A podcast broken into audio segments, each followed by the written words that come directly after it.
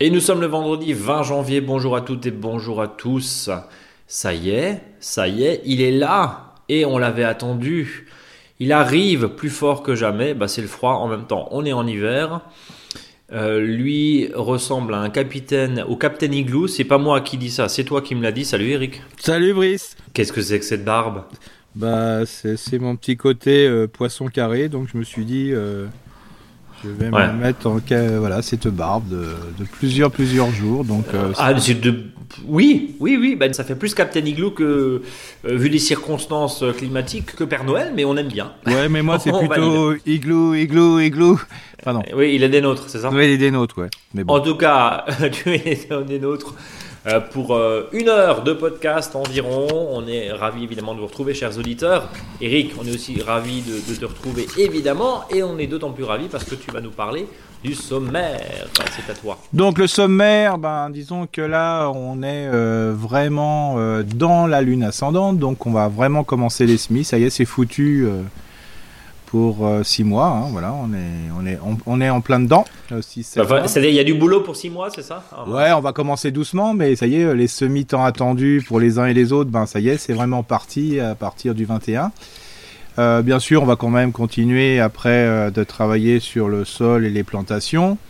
Ensuite, on va répondre aux nombreuses questions des auditeurs et des auditrices. Et puis, euh, on va, comme on parlait semis, ben, je me suis dit c'est peut-être le moment de parler des semis de d'aubergines et puis après de, poivrons et de piments, puis enfin de tomates. Mais comme c'est le même principe, euh, je dirais, voilà. je- alors je l'ai pas fait en texte, euh, vous verrez sur le blog, euh, c'est plutôt en schéma.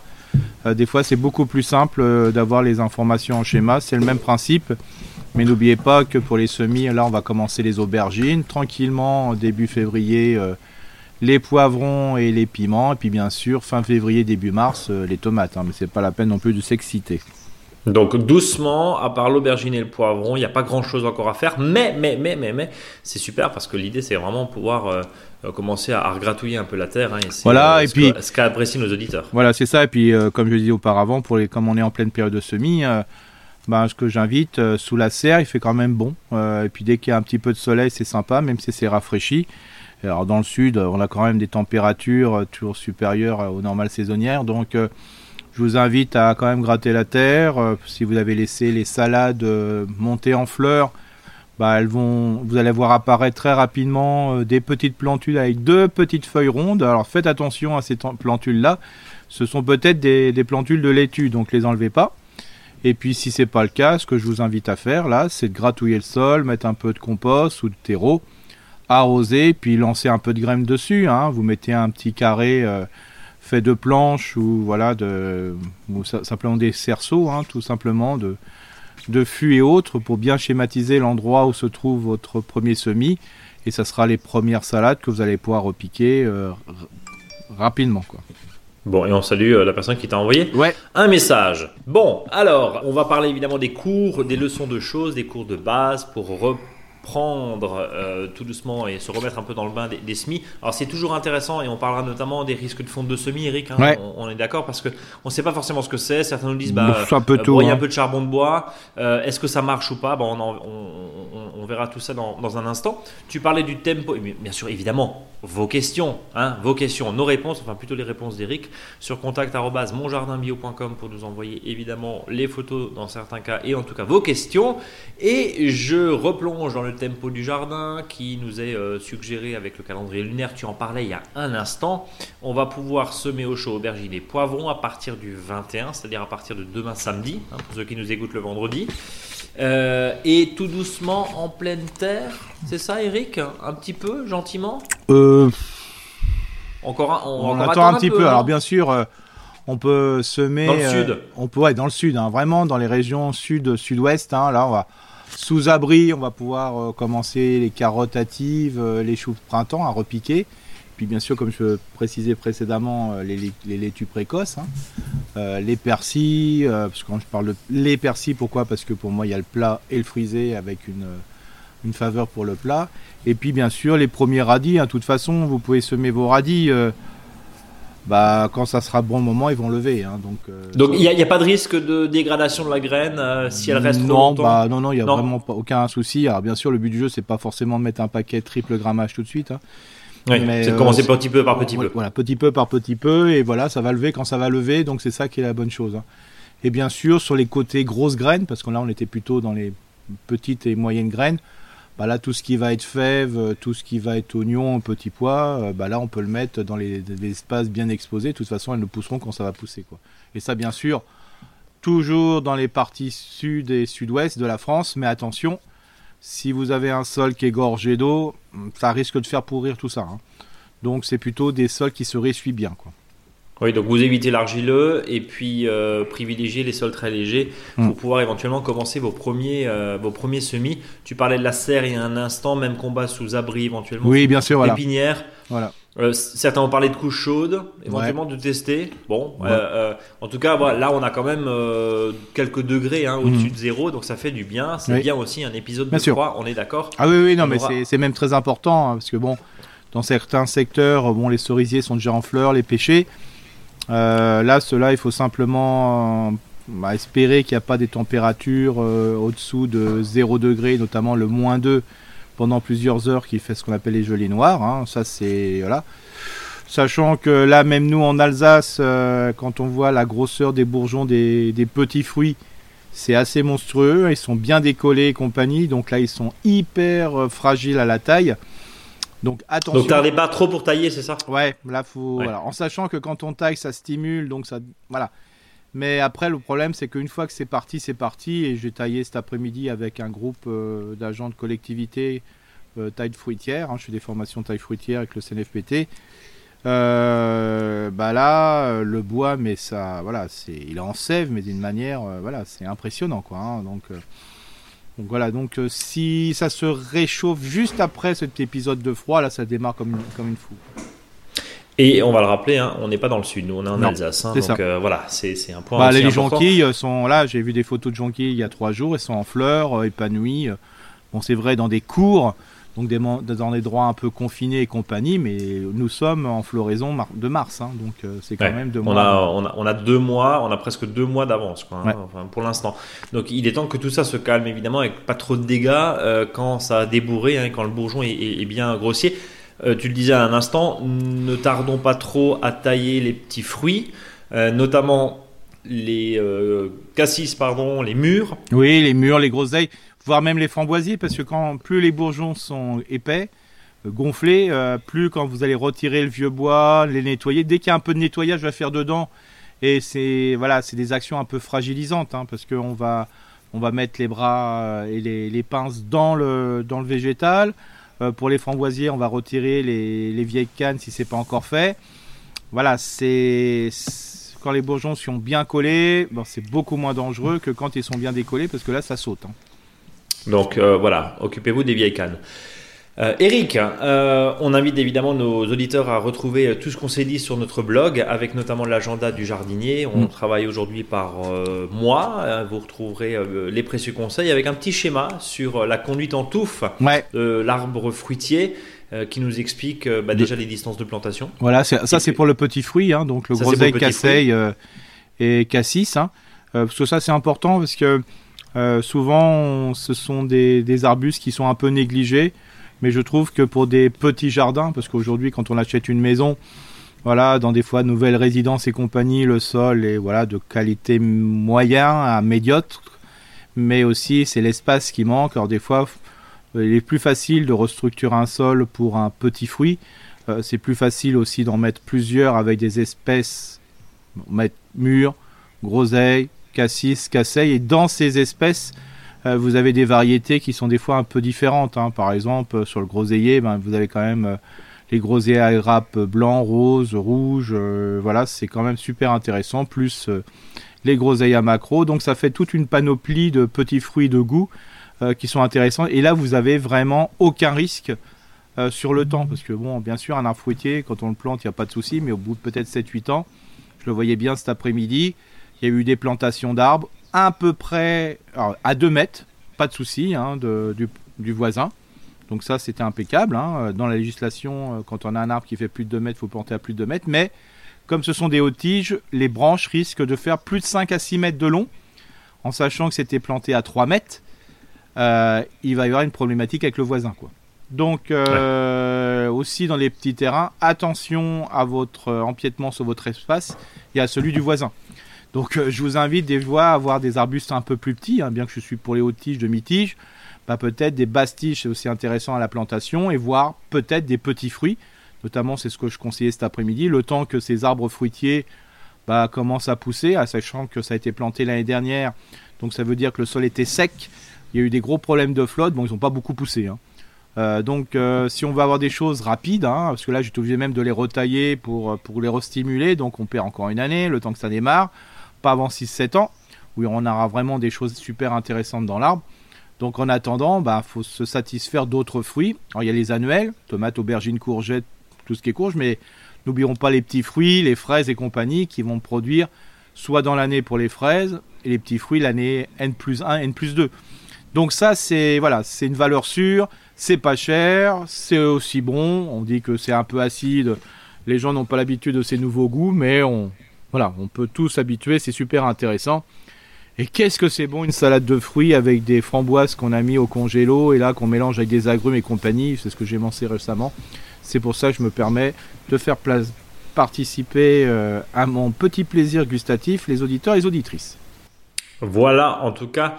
Euh, le coup de cœur pour ces petits fruits d'Eric. Je te propose de passer à nos nombreuses questions que vous nous avez envoyées euh, par mail.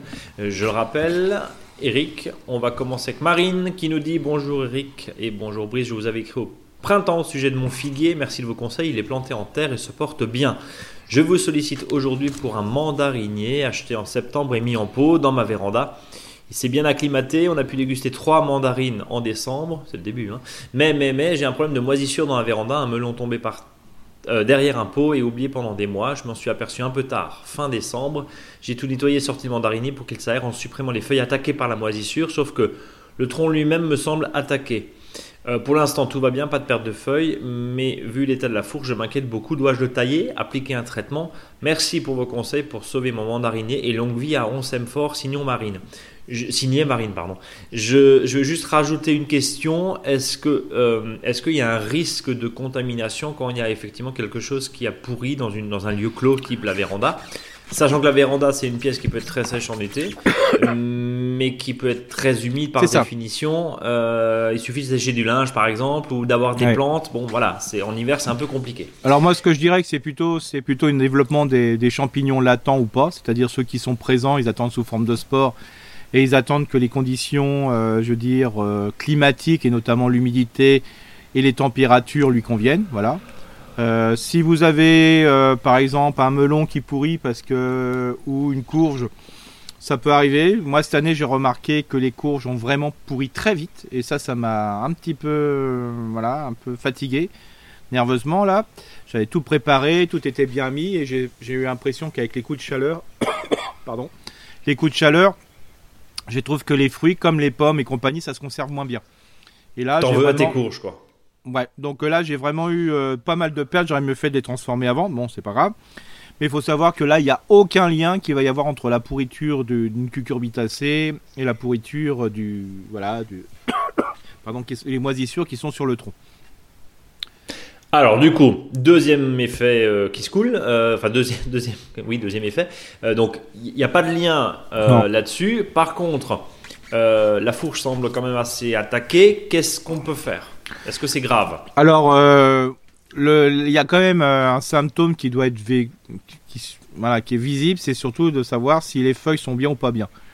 Les feuilles paraissent très bien, donc à mon avis, il n'y a pas plus de problème que ça. Voilà, ça c'est en regardant mhm. les photos. Euh, c'est important parce que les feuilles, c'est quand même, voilà, quand les feuilles deviennent moins vertes, euh, il y a des décolorations dessus, il y a des pertes de feuilles. Ça, c'est un critère quand même très important de, choses qui ne va pas dedans. Là, globalement, il n'y a pas trop de soucis. Donc, euh, voilà, s'il y a quelque chose à faire, bien sûr, de choses de très fort, la seule solution, c'est de pouvoir faire une application avec un, un peu de cuivre, hein, voilà, euh, tout simplement sur euh, en le mettant un peu dehors. Parce que dans la véranda, j'ai toujours peur des taches bleues qui est provoquée par le cuivre, hein, surtout si c'est de la bouillie bordelaise. D'en mettre un petit peu, voilà. Hum, après, comme dit, c'est ça peut voilà ça peut rassurer la personne mais acheter un kilo ou un demi kilo de bouillie bordelaise pour un petit traitement comme ça je trouve ça je trouve ça un petit peu voilà, un peu trop. Un peu trop, ouais. Bah, ça fait beaucoup parce qu'en fin de compte, c'est même pas un pulvérisateur qu'il faut, hein, c'est un dixième de pulvérisateur parce que vu la grandeur du mandarinier. Mmh. Euh, moi, simplement, euh, ce que je ferais, c'est que je changerais de pot, je mettrais un pot un peu plus grand. Euh, ça, c'est important de lui donner un engrais, de pardon, de mettre un, terreau de plantation. Ça peut être aussi un, terreau, un terreau de plantation spécial agrumes. Hein. Ça existe. Voilà, mais un terreau de plantation normal est, bien suffisant. D'agrandir le pot, parce qu'on sait très bien qu'une plante, dès qu'elle se sent bien dans ses racines, elle se sent bien globalement. Donc moi, j'irais plutôt dans ce sens-là. Et puis euh, de profiter dès qu'il y a un moment un peu chaud, de le, voilà, de le sortir de la serre, hein, euh, tout simplement. pour qu'il sèche un peu, ouais, c'est ça pour qu'il sèche un peu et surtout de ne pas arroser comme un fou. Euh, de bien, surtout que s'il y a un cache-pot, attention à l'eau qui stagne dans les pots. C'est pour ça, des fois, il faut mieux laisser couler l'eau sur le sol s'il y en a trop. Euh, ça permet à, la terre de se ressuyer et les moisissures sont souvent dues à des problèmes d'excès de, flotte et surtout de, flotte qui stagne. Bien. Euh, un, petit, un petit, euh, je sais pas moi, un, pansement à l'argile ou, badigeonner le tronc d'argile, ça bah, peut aider ou c'est Moi, je dirais non parce que c'est faut qu'il y ait vraiment des blessures. Voilà, voilà. Si vraiment il euh, y a l'écorce qui s'éclate, voilà, l'argile verte, euh, voilà, c'est la meilleure solution pour. Faites-le sécher. Ouais, parce que voilà, pour moi c'est voilà. Voilà, en tout cas, Marine. On passe à Carole qui nous dit bonjour à tous les deux. Elle, intitule quand même SOS potager en détresse. Hein. Quel plaisir d'écouter votre podcast. Un souffle de verdure flotte dans la voiture. Ça, c'est pour, je pense, la, la rime. Durant les trajets ou pour aller travailler, malheureusement. Je dissémine mon empreinte carbone dans les superbes calanques. J'habite dans le Var où les températures sont actuellement 7 degrés au-dessus des normales de saison. Euh, bref, j'ai loué euh, ma maison durant un an, les locataires n'ont pas exploité le potager. Et pendant ce temps-là, des herbes ont poussé. Mon souci, c'est que les herbes sont des graines euh, de nourriture pour poules qui ont poussé. Du coup, je ne sais pas comment faire pour remettre le potager en route. Comment faire pour supprimer toutes ces herbes avec des racines assez envahissantes?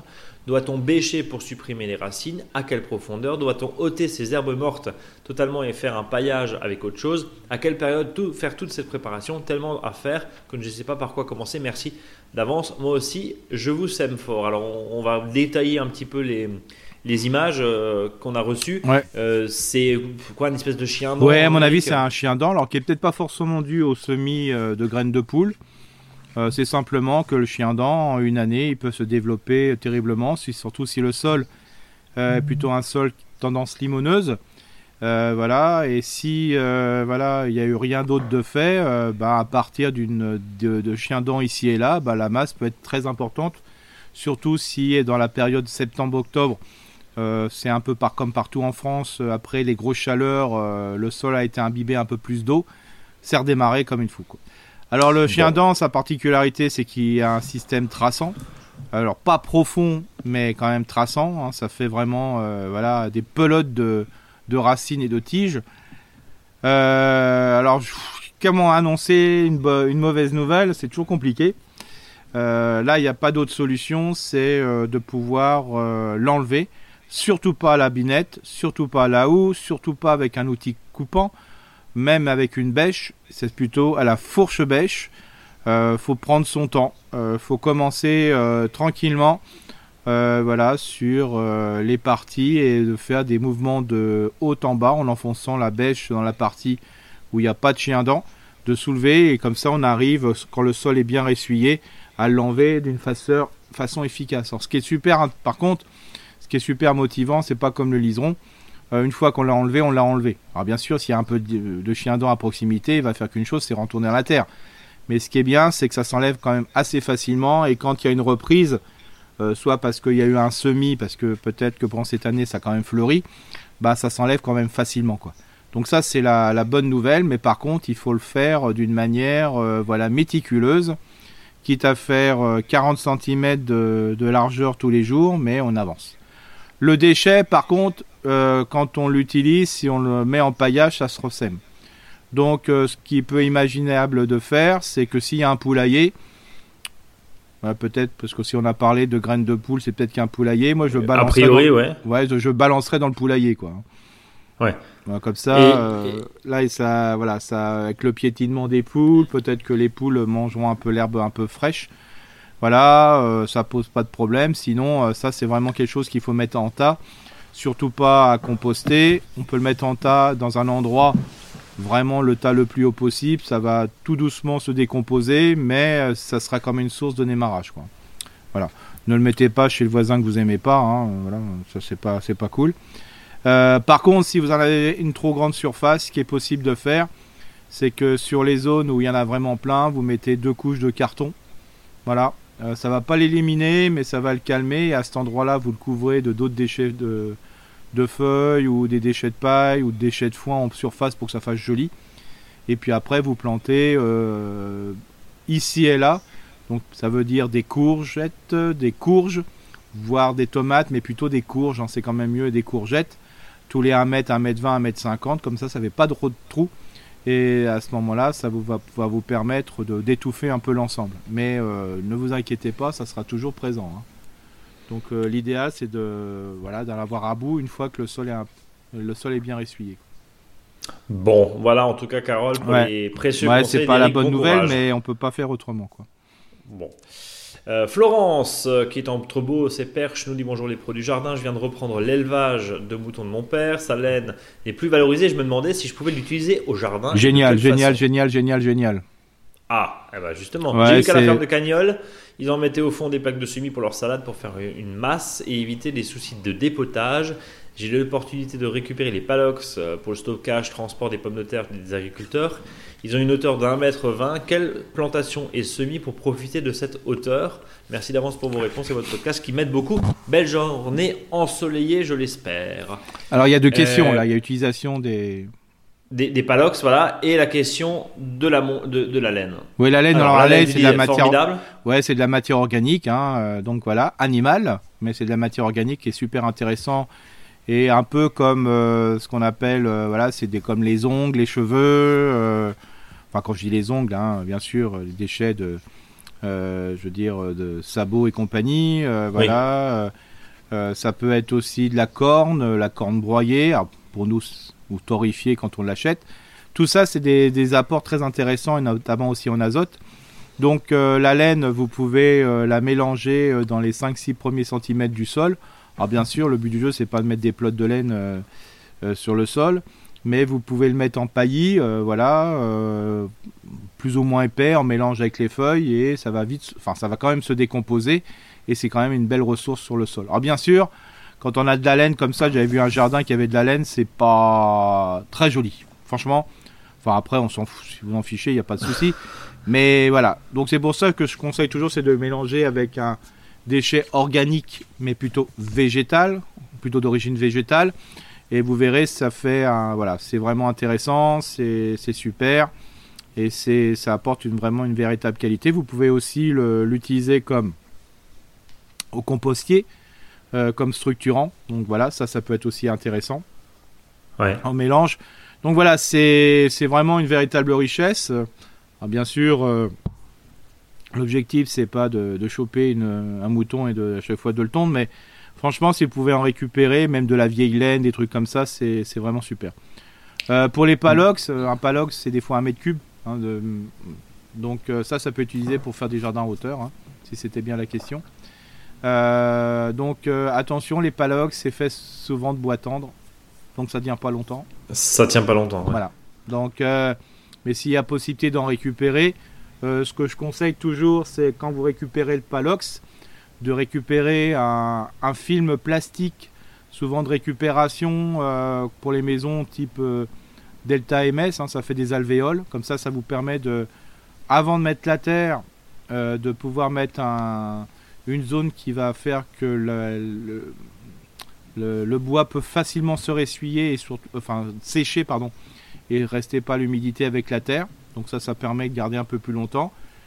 Et comme c'est un palox, c'est une grosse quantité de terre. Alors n'oubliez pas que si un palox, je sais pas, c'est du 650 litres, euh, voire euh, un mètre cube, donc 1000 litres, n'oubliez pas que quand vous allez mettre de la terre, il faut presque en mettre 1,5 mètre cube.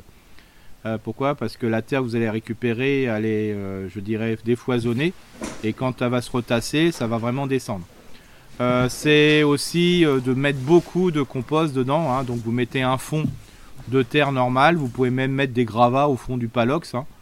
Euh, globalement. Euh, l'idéal c'est que le palox soit ouvert complètement en bas, donc enlever les planches du pass, sauf si ça, ça déstructure un peu le palox, mais le fait de laisser pourrir des choses en bas, pourquoi pas, mais autant de laisser passer, euh, je veux dire, voilà, de laisser passer tout et récupérer ces planches pour renforcer sur les côtés, si c'est possible, hein, parce que des fois c'est un petit peu compliqué de les démonter.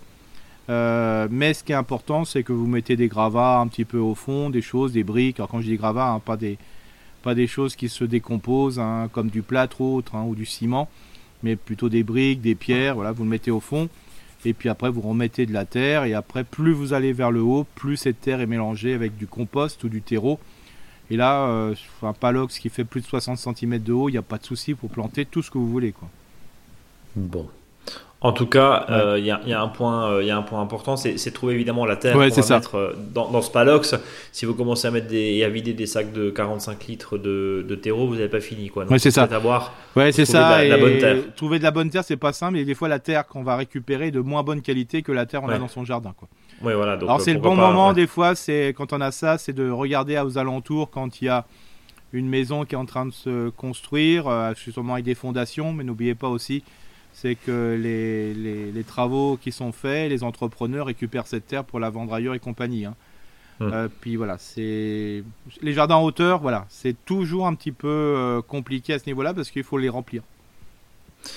Euh, oui, tout comme voilà les, carrés potagers effectivement en bois et, ce genre de choses, il faut toujours réfléchir comment aménager et comment acheminer aussi, notamment quand vous êtes en résidence ou en, ou, au dernier étage. Voilà, faut, faut penser aussi à la manutention. On est d'accord. Euh, Anne-Sophie de Vitry-sur-Seine qui nous dit bonjour Eric et bonjour Brice. D'abord tous mes voeux pour cette nouvelle année avec tous mes remerciements pour votre podcast. Rendez-vous immanquable qui annonce le week-end. Bah, écoutez, nous sommes comme une horloge parlante. Hein. Euh, Anne-Sophie, nous avons le don d'annoncer le week-end. Merci en tout cas pour vos bons voeux. Il y a 4 ans, j'ai planté une haie de noisetiers de différentes sortes je les ai plantés un peu trop près les uns des autres. Ils sont espacés de 70 à 75 cm. Ça les a pas empêchés de bien grandir. Eric Dodeline, comme ça. Euh, le plus grand doit faire 3 ou 4 mètres. Puis je l'ai taillé à quelle période? Et comment?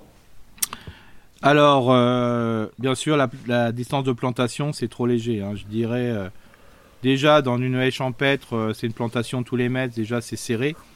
Euh, là, euh, c'est vraiment très très serré. Euh, donc, même l'idéal, ça serait de pouvoir en enlever un sur deux. Ça serait vraiment l'idéal. Ah oui, quand même. Ouais, ça serait idéal. Donc tu trouves à 140 quoi. Ouais, c'est ça, de manière à même ce qu'on va redéplanter, qu'on puisse le mettre sur une deuxième rangée. Ça, ça serait top. Sauf bien sûr si le jardin est petit, donc on pourrait faire du 140-140, je dirais en voilà en quinconce. Alors comment ça se taille? Bah, Globalement, ça se taille pas. Euh, parce que si vous taillez un, euh, ce type d'arbre qu'on appelle basitone, hein, c'est-à-dire qui part de la base, mhm. alors c'est même de la, c'est de la basitonie sur, sur, euh, sur souche, hein, c'est-à-dire vraiment du, de la base. le problème, c'est que si on le taille à la hauteur d'iséré, alors je dis n'importe quoi, par exemple 2,50 m, bah, si on taille à 2,50 m, en réalité, au bout d'un moment, toutes les pousses et les nouvelles pousses vont partir à partir de ce 2,50 m parce que l'appel de sève va être fait à ce niveau. Euh, donc surtout pas tailler à ce niveau-là. Ce qu'il faut faire, faut laisser pousser. Et au bout d'un moment, quand vous voyez, euh, vous repérez les, les, tiges les plus anciennes et, vous les coupez à ras. Vous laissez les plus jeunes et vous coupez les plus anciennes à ras.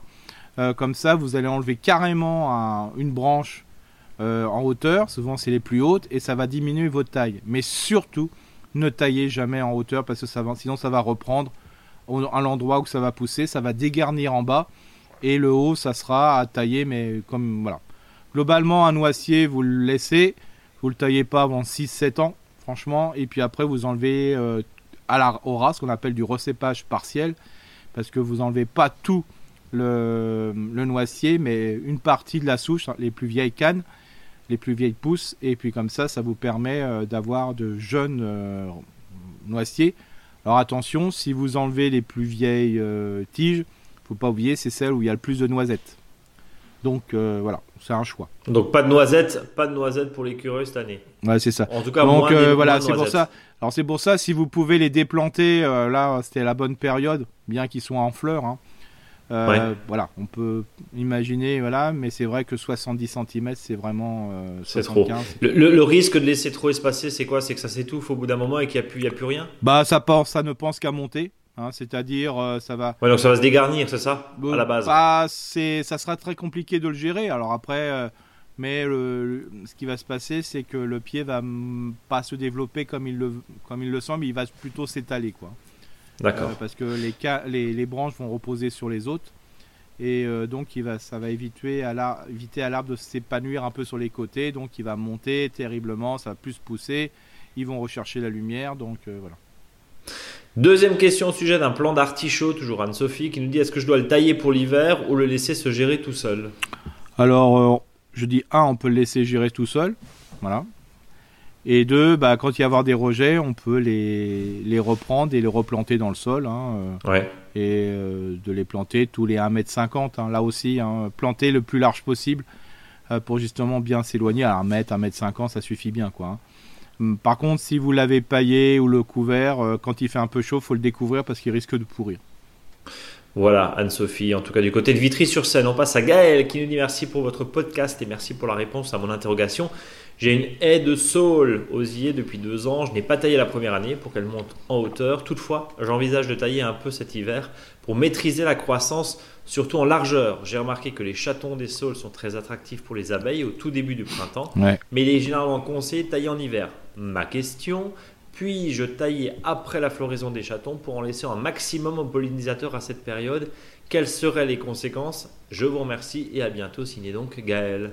Bah, disons, aux abeilles. Bah, disons que ça c'est un très bon réflexe. Hein. Alors euh, globalement, bah, on peut tailler quand on veut. Hein. C'est ça qui est intéressant. Mhm. Euh, c'est. Mais. Il faut savoir que si on taille plus l'hiver, bah, ça permet une, une, régénération plus rapide du pied. Euh, parce que comme on est en, taille ce qu'on appelle excitante, hein, pas pour le fait qu'on soit excité quand on va le tailler, mais plutôt par rapport à la. Ça dépend des gens. Hein, oui, tout à fait. Et puis plus on taille du sol, moins on l'est. Donc le principe c'est. C'était nul ça. Je, je sais pas pourquoi. Je sais pas. Je sais pas comment c'est venu ça. Je sais pas comment c'est venu. Mais faut, je sais pas, je sais pas. Mais faut, faut simplement se dire que pourquoi? Parce que toutes les réserves euh, qui ont été accumulées à l'automne pour qu'ils puissent bien pousser au printemps sont dans les racines. Le fait de couper euh, du bois va faire que ces réserves vont être euh, non exploitées parce qu'il n'y a pas de branche au-dessus, donc ça va exploser le, pied. Il y aura plein de, de rejets, quoi. Voilà. Plus on va tailler quand c'est en vert, globalement, bah, la taille est plus calmante, tout simplement parce qu'il n'y aura pas de repercement. Mais attention, euh, peut s'installer euh, des oiseaux, peut s'installer une biodiversité euh, dans ces arbustes. Donc attention quand vous taillez de bien vérifier qu'il n'y a pas d'oiseaux qui est en train de nicher et compagnie, même dans du sol. Euh, Gaël soulève une question intéressante, c'est-à-dire la, notion de taille responsable, je ne sais pas si on peut l'appeler comme ça, mais, mais une, ou une taille, on va dire quoi, une taille gentille, on va dire bah, ça comme ça hein, aussi. Voilà, disons que par exemple pour le saule, hein, qui est un arbre qui se recèpe très facilement, recéper ça veut dire tailler à la base, souvent ce qui est conseillé, c'est ben, on laisse pousser, on laisse pousser, on laisse pousser, on laisse pousser. Puis un jour, on dit tout, c'est un peu trop grand. On coupe sérieusement à certains endroits, pas toute la haie. Voilà, on peut le faire sur trois fois, quatre fois. Mais on le coupe, on coupe assez radicalement à certains endroits. Hum. Alors je sais que pendant ce temps-là, ben, il n'y aura pas les chatons et compagnie, mais globalement, pendant toutes les années, on les a laissés optimiser, c'était quand même le top pour la biodiversité. Mais là, partiellement, il y a un petit moment euh, sur la période de vie de l'arbre, bah, il n'y en aura plus. C'est un peu comme l'histoire des noisiers tout à l'heure. Et on salue Brigitte. Voilà. Bien sûr. ou pas? Mais si, je l'aime, mais bien sûr, mais je vais pas plus loin. Bah si, vas-y, non, non, non, non, comme ça, non, comme ça, une blague, une blague vaseuse. Non, non, non, non, non, non, non, je me permets. Allez, euh, Marion, euh, qui n'a rien avec Brigitte euh, Lahaye. Bien sûr. bonjour, merci mille fois pour votre podcast, qui est une grande aide dans notre jardin. Nous venons d'aménager une maison du Sud-Ouest à Dax, dans les Landes. La terre est sableuse, acide, le temps aride en été et jusqu'en novembre cette année et très humide l'hiver. Nous avons une haie, bah tiens de laurier rose à l'est du terrain. Nous en avons planté trois autres cet automne pour compléter. Malheureusement, ceux déjà en place semblent malades. En plein dans nos travaux de rénovation, nous n'avons pas pensé à les arroser cet été. Il y a une souche d'un ancien laurier. Le voisin nous avait dit qu'il avait, été coupé l'année dernière parce que malade. Question que faire pour les sauvegarder, les tailler pour les assainir, leur donner à manger, attendre le printemps? Merci pour vos précieux conseils. Qu'est-ce qu'on fait avec le laurier Bah, disons que les photos qu'ils nous avons envoyées montrent que euh, un des lauriers euh, a ce qu'on appelle la maladie des taches foliaires. On Mhm. appelle les maladies des taches foliaires du laurier rose. Euh, ça, c'est souvent parce qu'il y a un problème, euh, je dirais, d'absorption radiculaire. C'est-à-dire que les racines ont du mal à, à prélever ce qu'il faut parce que le sol a été un peu trop compact, le sol, euh, ou le sol est asphyxiant parce qu'il y a trop d'eau. Voilà, c'est que vraiment il y a un dérèglement au niveau du sol. En plus, là, si le sol est acide, tr- extrêmement acide, alors bon, je ne connais pas voilà, exactement l'acidité euh, du sol, mais voilà, ça se passe mal au niveau des racines. Alors c'est bien parce qu'à plusieurs mots, il y a le même remède, c'est euh, que le sol se décompacte. Alors un, euh, c'est d'ameublir le sol en surface et d'y incorporer de la matière organique et mettre du broyat sur le sol. Voilà. Donc le combo. Voilà, ça c'est Voilà. tout bon. Le, le- le- le combo euh, matière organique Et voilà. et, et- et taille. Par contre, Euh, euh, les feuilles qui sont malades, parce que comme ce sont des, des feuilles euh, à sport, hein, enfin des maladies à sport, donc ça veut dire qu'ils peuvent voilà, transmettre la Se maladie, transmettre. en- enlever Mhm. les, les feuilles au sol avant de faire ce que je vous ai dit là. Et puis, et puis dès que vous avez des feuilles qui sont malades, ramassez-les, Met- mettez-les au compost. Et euh, comme ça, ça vous, va vous permettre d'avoir quelque chose un peu plus assaini. Et puis, En tout cas, les, taille- les, paillez pas au sol avec ça. quoi. non, surtout pas. Voilà. Non, surtout pas. Voilà, Ouais, et même si vous taillez ces arbres, ne, ne, ne paillez pas avec les branches que vous venez de tailler. Virez tout ça. Par contre, utilisez d'autres déchets organiques de votre, euh, voilà, de votre jardin. Euh, force, là, franchement, euh, matière organique, amélioration des qualités du sol. D'ailleurs, un sol d'acide, pour qu'il soit moins acide, faut mettre de la matière organique. Alors, on dit toujours que la matière organique acidifie un sol. Oui, mais peu, mais quand il est vraiment acide, comme on va l'aérer, on va mieux, mieux l'aérer, il n'y a pas de souci. Si vous trouvez qu'il est un petit peu acide, ajoutez un peu en mélange léger un peu de cendre de bois. Donc ça c'est pas mal, mais n'achetez pas forcément des, euh, des calcificateurs de sol, hein, c'est-à-dire pour rendre le sol moins acide. Bien, un peu de cendre, gentiment. Hein, parce oui, que oui, voilà, euh, pas, voilà, d'en mettre On en a souvent. parlé la semaine dernière. Voilà, euh, par- préparez le sol, ameublissez-les en surface, apportez de la matière organique, euh, des déchets en surface aussi, et puis après vous mettez un peu de cendre dessus. Eric, Oui, tu sais quoi? Ouais, c'est fini? Bah, on va passer au dossier de la semaine. Bah parfait. Ah bah, semons l'aubergine, semons le poivron, Ouais. le, poi- le poivron, le poivron et semons le piment. Voilà. Et semons dans quelques semaines Bien les sûr. tomates parce que attention, si le mois de février est pas beau, si le mois de février est un peu frais, la tomate va filer, filer, filer. Filer, et voilà. puis, bah, finalement, on va avoir des trucs euh, Voilà. nuls. Alors là, euh, je parle, là c'est vraiment le jardin ratatouille, hein, aubergines, euh, courgettes, euh, voilà, poivrons, piments. Euh, attention aux courgettes aussi. Ne les semez pas, même fin février, début mars. Attendez, attendez, attendez. Mieux vaut les commencer un peu fin mars, mettre en avril, voire encore en juin. Donc on a vraiment le temps. Hein, c'est pas. Alors là, surtout là, parce que là. Même si tu veux planter de la, pardon, je te coupe. Même si tu veux planter de la courgette, t'as as la chance d'avoir une serre, par exemple. Même si tu veux la mettre en serre. Alors si on veut la mettre en serre, autant de la semer directement en serre. Quoi. Ok. Et on peut y aller à partir de quoi? Fin février, début mars? Bah, plantez, met- semez vos graines de- dans la serre et quand ça va le, quand ça sera le bon moment, elles Quand ça, quand ça sera le moment, ça lèvera. Oui, bon, c'est une réponse. Voilà, c'est beaucoup plus simple parce que sinon, alors là, euh, si la tomate file, on peut des fois la rattraper. Voilà, c'est-à-dire en plantant plus bas et compagnie parce que c'est quand même arbustif entre guillemets. Hein, voilà, Mhm. si on peut- Mais alors la courgette ou la courge quand ça a filé, on la replante, ça donne absolument rien. Oui, Et là, vous semez des graines en même temps que vous repiquez un truc qui a végété pendant plusieurs semaines, ça pousse aussi vite en semant directement. Bon. Donc euh, là, le, le modèle qu'on vous propose, on l'a fait en schéma. Mais je vais quand même le. le- On, tu l'as fait en schéma. Je l'ai fait en schéma, mais bon, je t'associe à ce schéma parce que quand je, Oh, je fais d'aussi beaux schémas, c'est parce que tu m'as inspiré. Oh, merci. J'ai- Ça veut dire que j'ai la tête d'un pot, c'est ça? Pas du tout. te remercie. Et que t'es pas empoté, pas Ça- du tout. Ouais, Pas du ça, tout. oui. Donc Ouais. euh, le principe, c'est euh, et ça marche pour, euh, bah, bien sûr, les tomates, euh, les aubergines, le poivron, le piment. Pourquoi? Parce que ce sont des petites graines. Voilà, encore plus pour les aubergines, mais entre la graine d'aubergine et la graine de tomate cerise, euh, voilà, il n'y a pas trop de différence. Donc l'objectif, c'est vraiment, bah, là on commence par les aubergines. On prend, euh, voilà, moi, il y en a qui ont l'habitude de semer plein de graines dans un, voilà, dans une jardinière, euh, dans un bac à poissons là en polystyrène. Voilà, si ça marche, bah, continuez comme vous faites, hein, c'est notre principe de base. Mais pour ceux qui n'ont pas encore essayé, ce que je vous invite de faire, c'est prendre des godets, des godets carrés ou ronds, hein, comme vous voulez. D'en avoir. Ce qui est intéressant, c'est d'en avoir à peu près de la même euh, dimension, du même volume. Donc euh, vous remplissez au 3 quarts ou au 4 cinquièmes euh, de terreau de semis. Alors pour les aubergines, c'est pas trop grave de prendre son propre compost, bien qu'on aura quand même des levées de graines et notamment des levées de graines de tomates. Alors quand si vous mettez des aubergines, alors si vous connaissez pas la feuille d'aubergine pour les, pour les retrouver les bonnes, voilà, c'est un peu difficile. Mais alors là, quand vous allez semer les tomates, si vous avez des tomates qui se sèment parmi les autres tomates, pour les reconnaître, c'est hyper compliqué. Bon, les tomates cerises, ça se reconnaît un peu, mais vraiment, euh, voilà, pas facile, pas facile. Donc c'est peut-être là, vous pouvez faire un petit, euh, voilà, si vous voulez pas acheter, acheter un peu de terreau de semis, voilà, euh, ça peut être, ça peut être intéressant parce que là, il n'y a pas de graines qui va pousser dedans. Donc, ce que vous faites, vous remplissez au 3 quarts, 4 cinquièmes votre pot vous prenez un pot vide de la même dimension et vous tapotez avec le pot vide pour faire ce qu'on appelle le fameux lit de semence.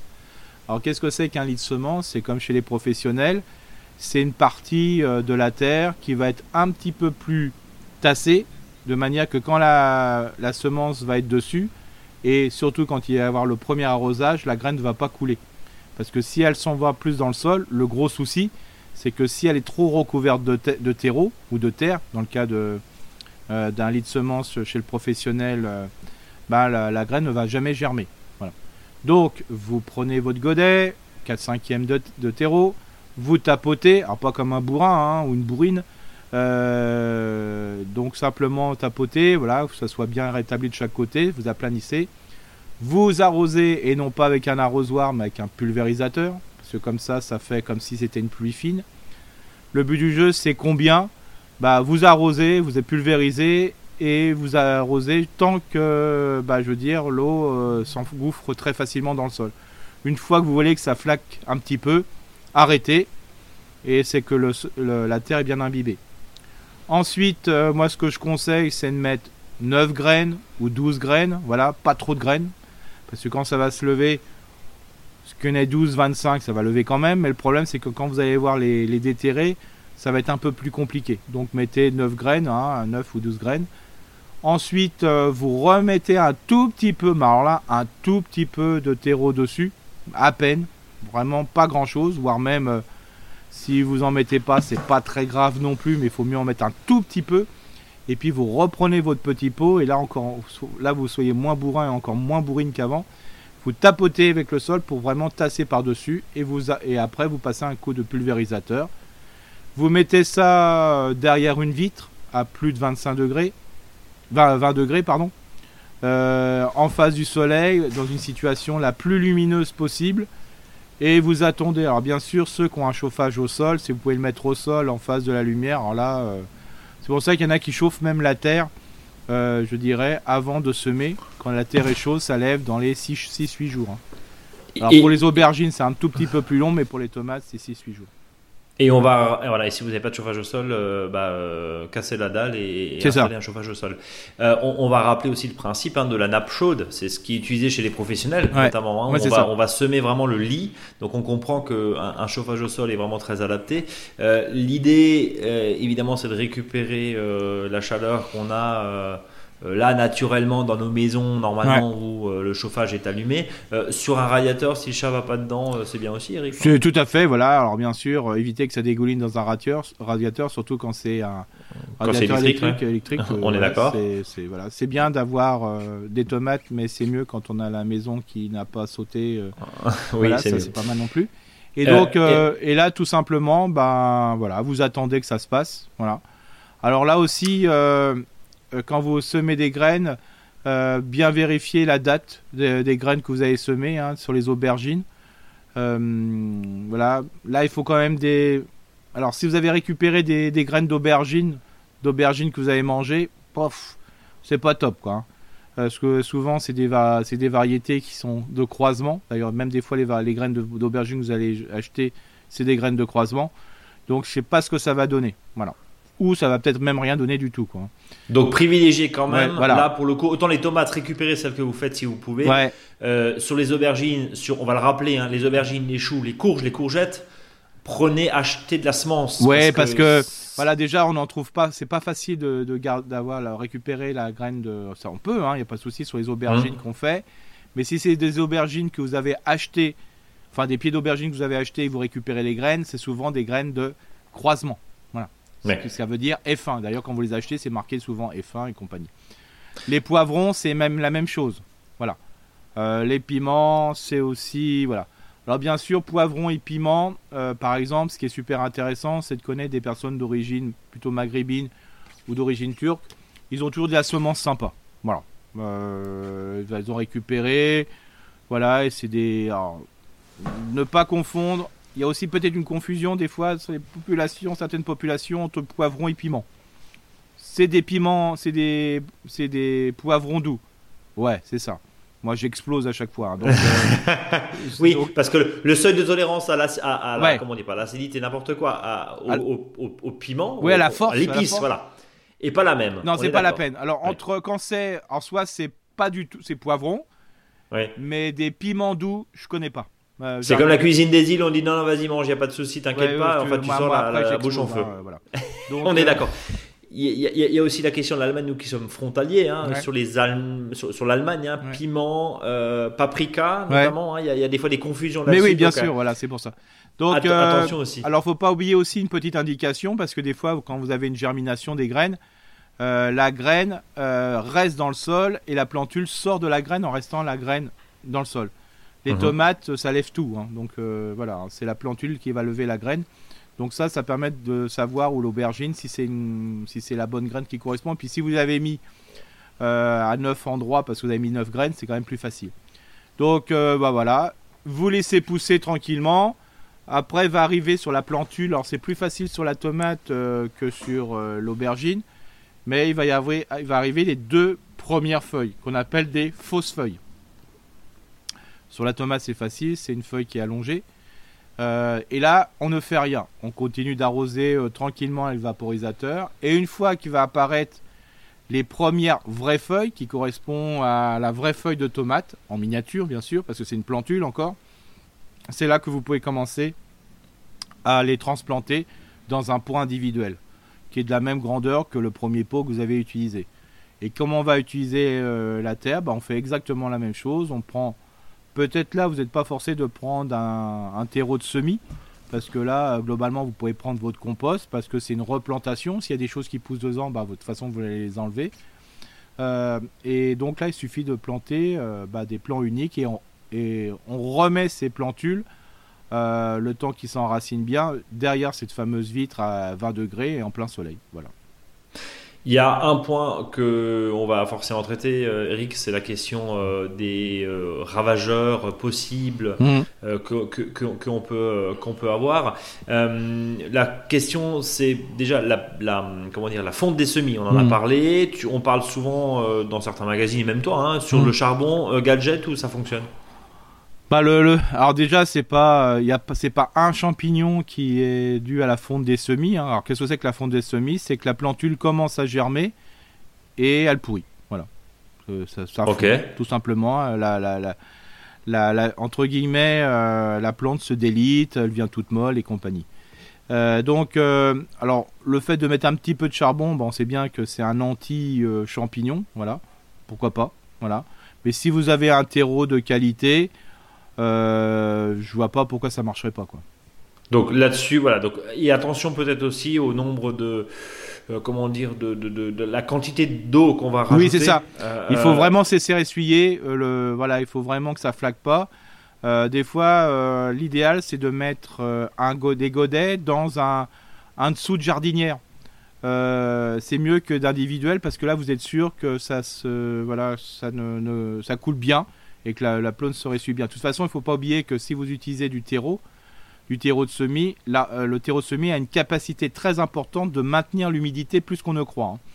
Donc c'est pas la peine de voilà d'arroser euh, complètement d'une manière complètement dingue quoi. Donc, si je, résume, on, arrose mais on détrempe pas. C'est ça. Surtout pas pas d'eau stagnante. Attention, si on met une petite plaque dessus sur ces semis, alors on aime, on n'aime pas, mais bon, l'idée c'est quand même d'aérer un petit peu quand il fait chaud. Euh, parce que euh, là, euh, on va favoriser aussi d'autres, d'autres moisissures. Et puis après, il y a un point qui revient souvent. Tu disais, bon, s'il y a du terreau de semis à acheter, c'est à ce moment-là et non pas forcément sur le repiquage parce, parce qu'il y a souvent des petites bestioles et c'est vrai que quand vous les quand euh, par exemple euh, on, connaît tous moi le premier qui commence à les, semis euh, fin janvier dans la cuisine bah tu te retrouves des fois avec des moucherons tu sais pas d'où ça vient et t'es un peu envahi mhm. et, et, bon bah forcément quand tu récupères du terreau enfin de, ton compost t'as des fois des petites bestioles alors c'est très très bien au mhm. jardin hein, dans le cadre de la transformation de ton compost mais c'est vrai que dans la voilà quand t'es dans un bureau dans une chambre à coucher ou ou euh, dans la cuisine, c'est des fois un peu compliqué. Donc, résumons tout ça. Il vaut mieux prendre un terreau de qualité, un terreau professionnel de semis, évidemment sans tourbe. Hein, on, c'est notre grand combat ici euh, euh, dans ce podcast.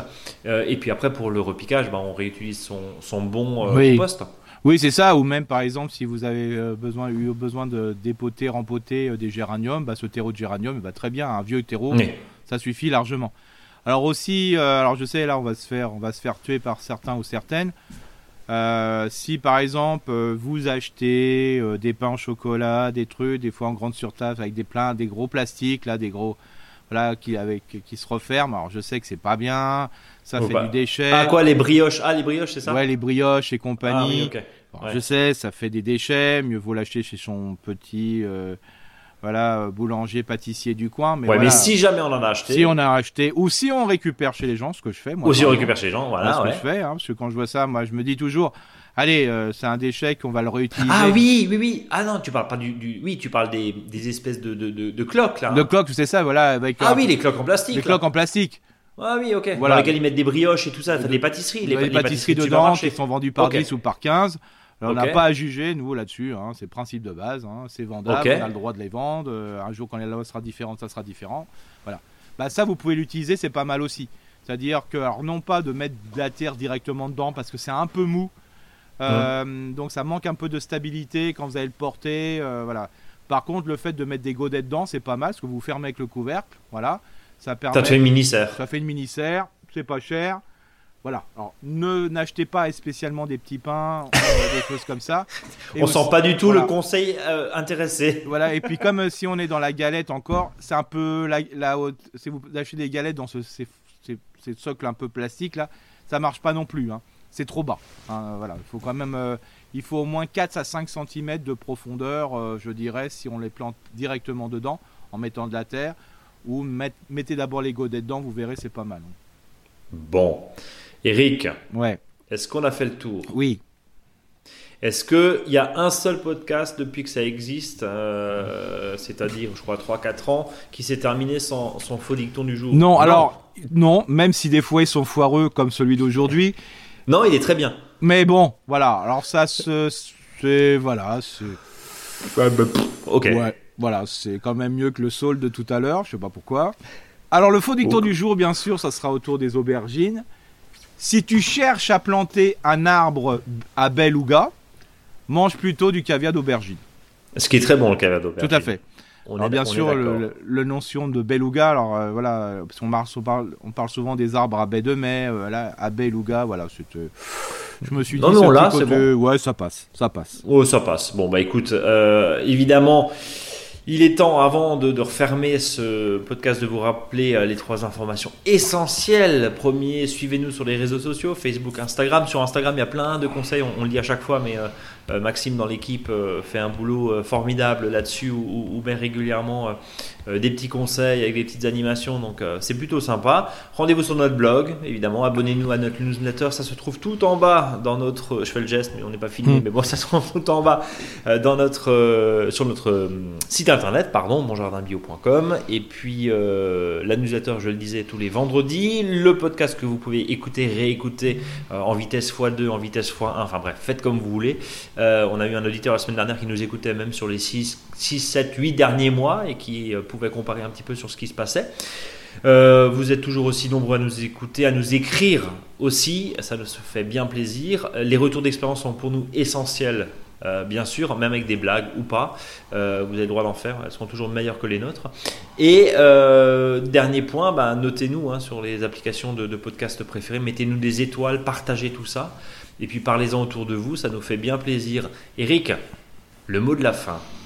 Euh, bah, ce qui est important, c'est surtout de ne pas rentrer dans votre jardin si le sol est gorgé d'eau, quoi. Parce que, voilà, ça, je l'ai encore vu aujourd'hui. euh, Plus de dégâts qu'autre chose. Ouais, j'ai été taillé, mais je sentais bien que voilà le sol, j'aurais attendu quelques jours, ça aurait été mieux. Quoi. Franchement, Ouais. voilà, c'est parce que là on tasse et on sait que la porosité c'est quand même un élément essentiel pour que le sol soit vivant. Donc euh, quand vous passez en troupeau, euh, voilà, avec plein de personnes, euh, c'est pas top pour le sol. Voilà. Donc euh, laissez-le tranquille et, ou, voilà ou marcher avec des écharpes. Ou sur les mains. Oui, sur les mains avec des échasses, c'est pas mal. Mais voilà, c'est moins pratique, Il faut savoir le manier. C'est moins pratique pour aller chercher les carottes, on est d'accord. Eric, à la semaine prochaine. À la semaine prochaine. Salut à tous.